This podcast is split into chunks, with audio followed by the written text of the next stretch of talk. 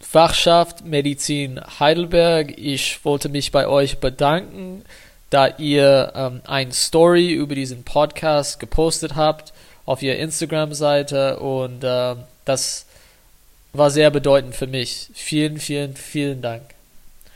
Okay, Leute, willkommen zurück zu dem Fit für M2 Podcast mit KWP. Heute geht es um wichtige endokrinologische Krankheiten. Okay? Fasten your seatbelts. It's about to be a crazy ride. Los geht's. Ein 27-jähriger Patient hat einen schweren Autounfall und es kam zu einem polytraumatischen Ereignis, hat mehrere Knochen gebrochen, ähm, sein Sternum, die Rippen, auch sein Femur wurde auch gebrochen, aber dazu auch Schädelknochen ähm, werden verletzt.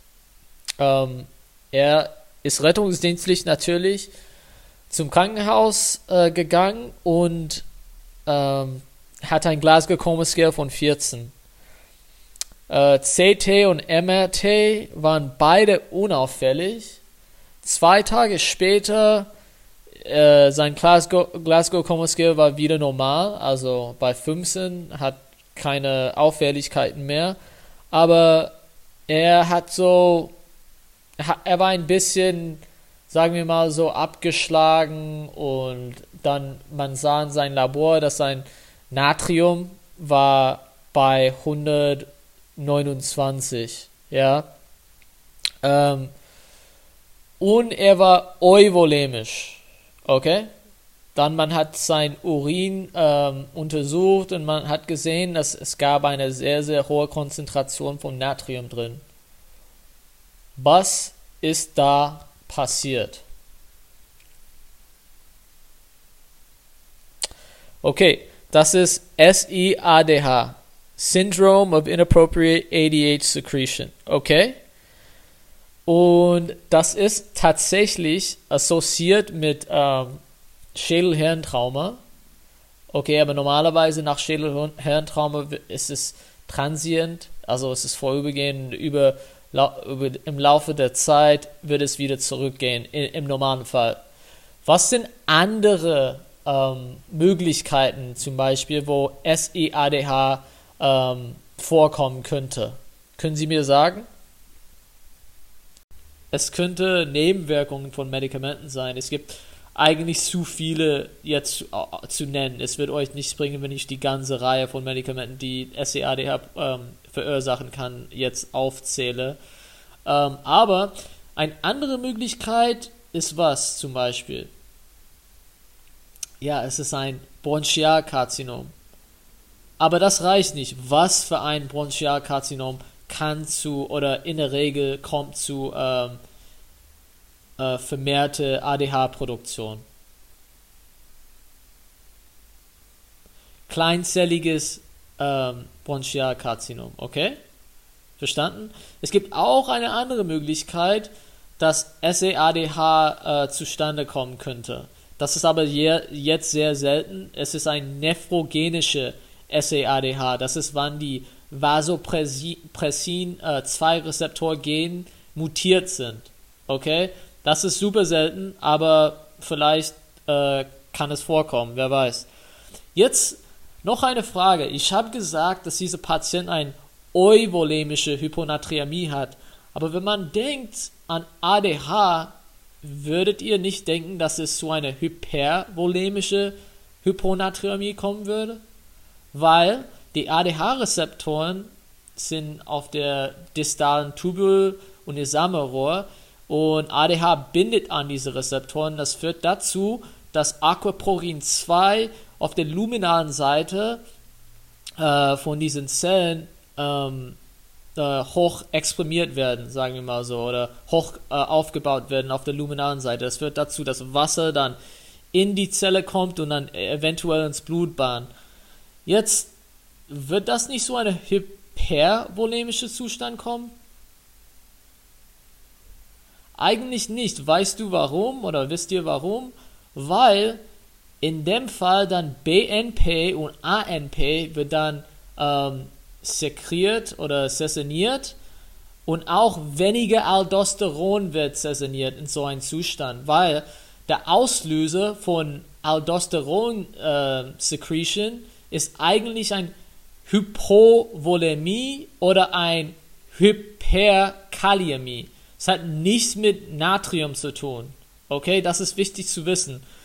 Und zwar im Endeffekt, sie würden sich äh, ausgleichen. Vermehrte ANP und BNP und weniger Aldosteron wird rausgeschüttet und das äh, gleicht diese vermehrte ADH ähm, Secretion aus in Bezug auf die volemische Zustand. Deswegen ist es euvolemisch und nicht hypervolemisch. Jetzt, wie kann SEADH ähm, therapiert werden? Also no, normalerweise, erster Schritt ist Flüssigkeitsrestriktion. Okay? Und wenn das nicht funktioniert, normalerweise funktioniert das, aber wenn das nicht funktioniert, dann haben, haben wir die Möglichkeit, Vaptane zu geben. Zum Beispiel Conivaptan oder Tolvaptan. Was, was sind Vaptane? Vaptane sind einfach ADH-Rezeptorantagonisten. Punkt. Easy. Okay, jetzt kommt eine Frau zu Ihnen wegen irregulärer Menses und einfach eine generalisierte Abgeschlagenheit seit vier Monaten. Davor hat sie ihre Tage jede 25 bis 29 äh, ähm, aber jetzt kriegt sie ihre Tagen jede 45 bis 60 Tagen. Sie hat ein BMA von äh, 37 Ihr Blutdruck ist erhöht. Sie hat auch ähm, Komedonen am Gesicht, auf dem Gesicht und auf dem Rücken. Und sie hat eine Schwäche beim Hüftebeugen, also ein Iliopsoas-Schwäche, sagen wir mal so, und äh, Bizeps-Schwäche, bilateral. Okay? Leukozyten sind erhöht, Kalium ist erniedrigt und die Glucose ist auch erhöht, als ähm, wir das Labor genommen haben. Okay? Was hat diese Patientin? Diese Patientin hat Cushing-Syndrom. Okay? Also normalerweise Leute bei Cushing-Syndrom haben äh, menstruale Änderungen. Sie sind abgeschlagen. Sie äh, entwickeln Akne, in Hirsutismus und sie haben proximale Muskelschwächen. Alles, was diese Frau hatte, ähm, gehört zu dieser Symptomatik oder die, die Klinik von Cushing-Syndrom, okay? Woher kommt diese Hyperglykämie? Ich sage dir, ähm, Cortisol führt dazu, dass äh, Glucogenese hochgestellt wird, sagen wir mal so, hochaktiv wird. Auch ein periphere Insulinresistenz äh, wird verursacht von Cortisol. Okay? Und auch eine direkte Supprimierung von äh, die Ausschüttung von Insulin wird auch durch Cortisol ähm, verursacht. Ja? Und die Leukozytose ist wegen einer Demargination von den Neutrophilen, von den ähm, die Wände von den Gefäßen. Bei Neutrophilen sind normalerweise an den Gefäßen, äh, sie bleiben dran. Und dann als Cortisol da ankommt, es wird dazu, dass diese Neutrophilen wird dann demarginiert und wieder ins Blutbahn ähm, ankommen. Okay? Alles klar? Und die Hypokaliämie ist natürlich von dieser Aldosteron-ähnliche Effekte äh, von Cortisol. Okay? Alles klar? Weiter geht's. Wie kann man Cushing-Syndrom therapieren? Also, wenn es inoperabel ist, zum Beispiel, keine Ahnung, ähm, ein inoperabel äh, Nebennierenkarzinom zum Beispiel, dann gibt man Metiparon. Das ist ein ähm, Medikation, das zum Beispiel inhibiert diese 11-Beta-Hydroxylase im Endeffekt, es führt dazu, dass weniger Cortisol synthetisiert wird. Okay? Eine andere Möglichkeit wäre Mitotane, obwohl der genaue Mechanismus ist nicht wirklich äh, geklärt, sagen wir mal so. Keiner weiß genau, wie es funktioniert, aber es ist eine Möglichkeit zu Therapie ähm, Cushing-Syndrom. Okay? Das letzte vor ein inoperable Cushing-Syndrom wäre dann Ketoconazol. Und Ketoconazol ist eigentlich ein Antifungal, aber im Endeffekt, das inhibiert die Synthese von Cortisol auch, okay? Äh, das ist die andere Funktion von Ketoconazol, abgesehen von dieser antifungale Funktion. Es inhibiert die Cortisol-Synthese. Okay, sagen wir mal so, wenn es ein operabel ähm, Krankheit ist, dann natürlich kann man einfach ein Adrenalektomie machen. Ja? Oder wenn zum Beispiel es von einer äh, Pituitary Adenoma herkommt, diese Hyperproduktion von Cortisol, ähm, beziehungsweise ein Hypophysentumor herkommt, dann kann man die äh, Hypophyse einfach entfernen. Okay? Alles klar? Wunderbar, dann weiter geht's. Okay, jetzt kommt in die Klinik eine 28-jährigen Patienten und beschwert sich bei ähm, Flankenschmerz, besonders beim Pinkeln. Ja, sie hat auch äh, Arthralgien und Schmerzen am Knochen. Und sie muss sehr, sehr oft äh, aufs Klo gehen. Und sie hat in der letzten Zeit ähm, sich übergeben und auch Bauchschmerzen gehabt. Und auch hat sie ein bisschen Depression entwickelt in der letzten Zeit. Was könnte eine endokrinologische Ursache für diese Klinik sein? Okay, das ist eine Präsentation von Hyperkalziämie. Okay, entweder durch zum Beispiel primäre Hyperthyreoidismus oder es kann auch sein äh, durch eine Vitamin D Überdosierung. Okay, und einen guten Weg, das zu erinnern, ist diesen Spruch hier. Stones, groans, bones, psychiatric overtones. Okay, Stones steht für Nephrolithiasis, also Nierensteine. Bones steht für einfach Arthralgien oder Knochenschmerzen. Groans steht für ähm, abdominale Schmerzen, ähm, Übelkeit, Erbrechen, sowas. Und dann psychiatrische Overtones oder Psychiatric Overtones steht für zum Beispiel äh, De Depression, ähm, Angst, solche Zustände. Aber manchmal eine Psychose, es kann dazu kommen, ja. Also alles ähm, ist beinhaltet für eine Hyperkalzämie, die Klinik von einer Hyperkalzämie. Stones, Bones, Groans, Psychiatric Overtones, okay? Wenn du das siehst, denk immer Hyperkalzämie. Okay, jetzt was ist eine Ursache von Hyperkalzämie? Ich habe schon vorher gesagt, primäre Hyperthyreoidismus, okay? Parathyreoidismus, Entschuldigung. Okay, und was, was macht äh, Parathyroidhormon oder Nebenschilddrüsenhormon? Was macht man? Was macht das? Es führt dazu, dass vermehrte 1,25 Dihydroxyvitamin D produziert wird. Wie? Durch die Stimulation von 1-Alpha-Hydroxylase ähm, in den Nieren. Okay? Und äh, 1-Alpha-Hydroxylase im Endeffekt ähm, fügt ein Hydroxylgruppe zu 25 äh, Hydroxyvitamin D, damit das zu 1,25 Dihydroxyvitamin D ähm, umgewandelt wird und das ist das aktive Hormon.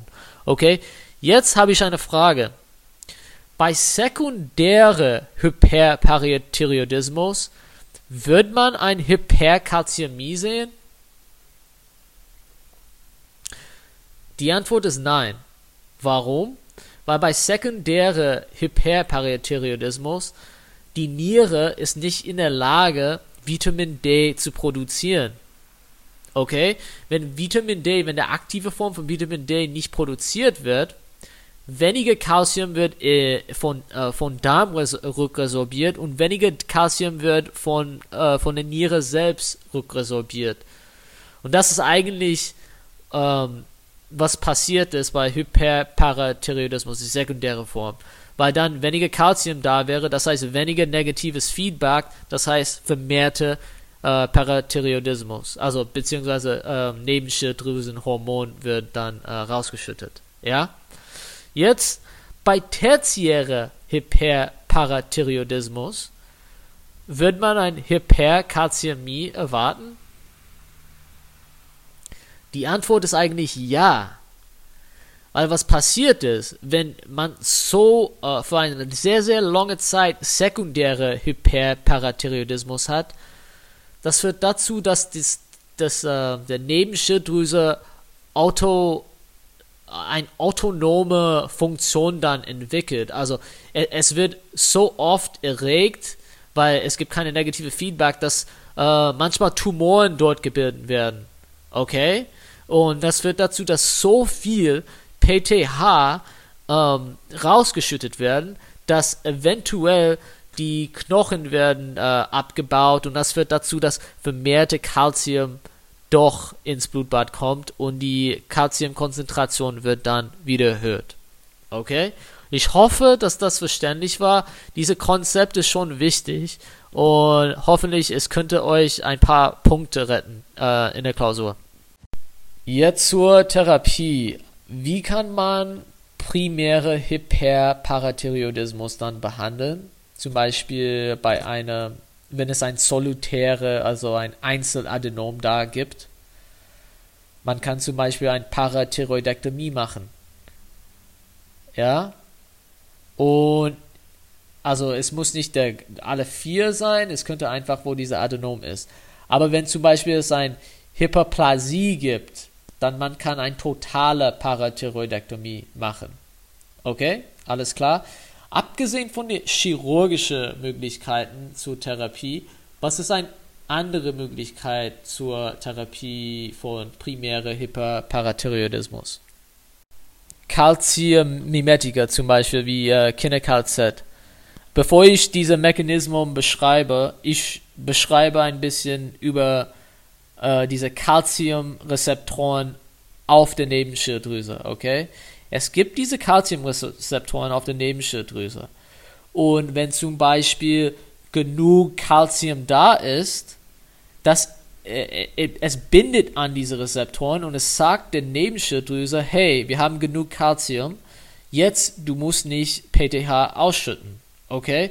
Und wenn man KinderCard-Z gibt, das erhöht die Sensitivität von diesen Rezeptoren. Das heißt, weniger Kalzium wird nötig äh, im Blut sein, um diese Inhibition von PTH zu, zu fordern. Okay? Für, äh, haupt, hoffentlich, das war verständlich. Ja? Okay, jetzt zur Therapie von sekundäre Hyperparathyreoidismus.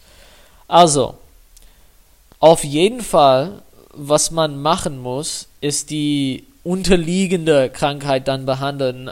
Normalerweise ist es äh, chronische Niereninsuffizienz zum Beispiel. Behandle das auf jeden Fall. Ich würde nicht äh, über diese Behandlung reden, es ist Dialyse na, natürlich, aber egal. Aber was wir darauf achten soll, ist diese Hyperphosphatämie, das normalerweise bei sekundärer Hyperparathyreoidismus ähm, vorhanden ist. Okay? Ja, auf jeden Fall achte darauf. Äh, äh, insofern, dass du zum Beispiel weniger Käse isst, weniger Nüssen. Und wenn das nicht reicht, dann man kann diese Phosphat äh, dann benutzen. Okay? Damit weniger ähm, Phos Phosphat dann resorbiert wird im Darm. Alles klar?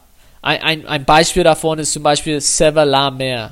Sevelamer. Das ist ein Phosphat-Binder. Ich weiß nicht, wie man das sagt auf Deutsch.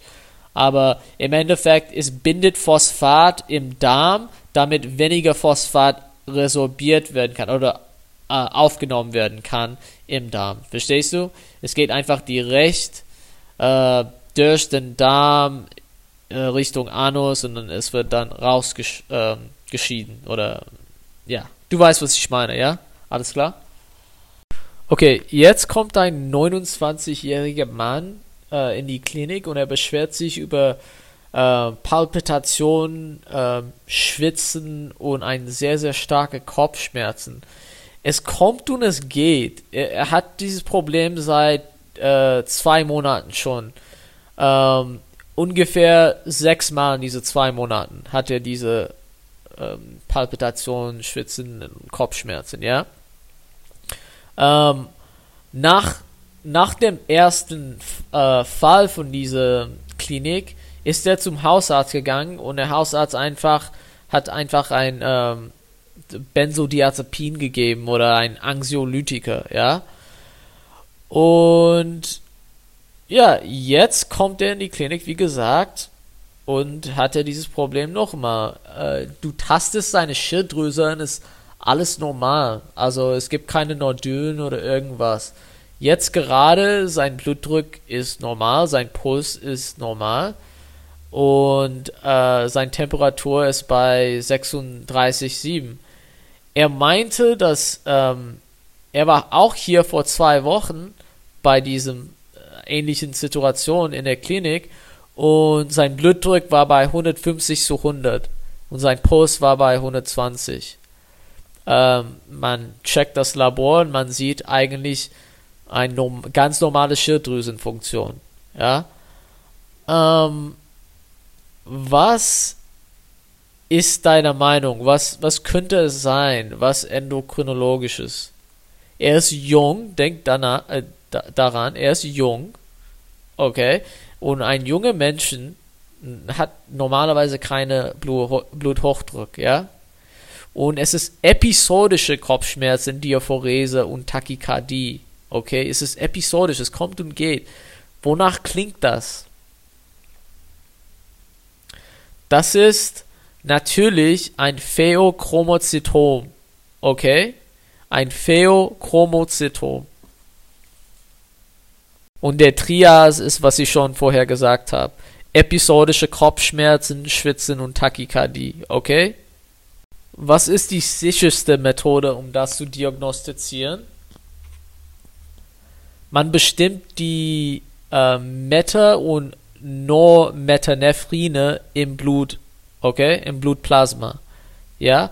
Oder man kann auch die Metanephrine, Normetanephrine im Urin dann äh, über 24 Stunden dann messen. Okay, das sind zwei Möglichkeiten, Pheochromozytom zu diagnostizieren. Jetzt bei einem operabel Pheochromozytom, wie wird man das therapieren? Ich habe schon gesagt, es ist operabel. Man wird natürlich, ähm, natürlich es wegoperieren halt, ja. Man, die, die Frage ist jedoch, was sollte man auf keinen Fall tun bei der OP?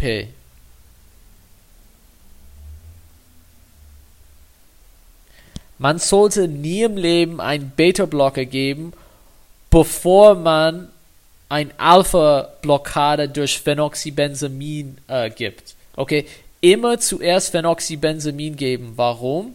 Weil wenn man einen Beta-Blocker gibt, die Alpha-1-Agonisten, also beziehungsweise, wir wissen schon, dass bei einem Pheochromozytom ähm, Noradrenalin wird rausgeschüttet und auch Adrenalin, also beziehungsweise Epinephrin, wie auch immer ihr in Deutschland das sagt, ja.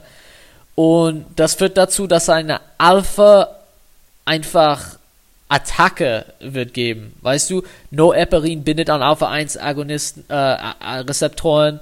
Das führt dazu, dass es äh, eine Vasokonstriktion führt. Es wird zu einer hypertensive Krise führen. Das ist sehr, sehr, sehr gefährlich. Deswegen immer Phenoxybenzamin geben, bevor man Beta-Blocker gibt. Okay? Sehr, sehr, sehr wichtig. Ja? Jetzt, ähm, wenn es inoperabel ist, was kann man tun? Wenn es eine benigne Pheochromozytom ist, man kann zum Beispiel dauerhaft Phenoxybenzamin geben. Aber wenn es zum Beispiel maligne ist, man kann diese ähm, Meta-Iodobenzyl-Guanidin oder MIBG-Therapie dann ähm, geben. Okay, bevor ich äh, weiter damit irgendwas sage. Äh, blicken wir zurück zur Embryologie, okay? Die Pheochromozytom ist natürlich ein Tumor von der Nebennierenmark, ja? Woher stammt diese Nebennierenmark oder was ähnelt diese Nebennierenmark theoretisch?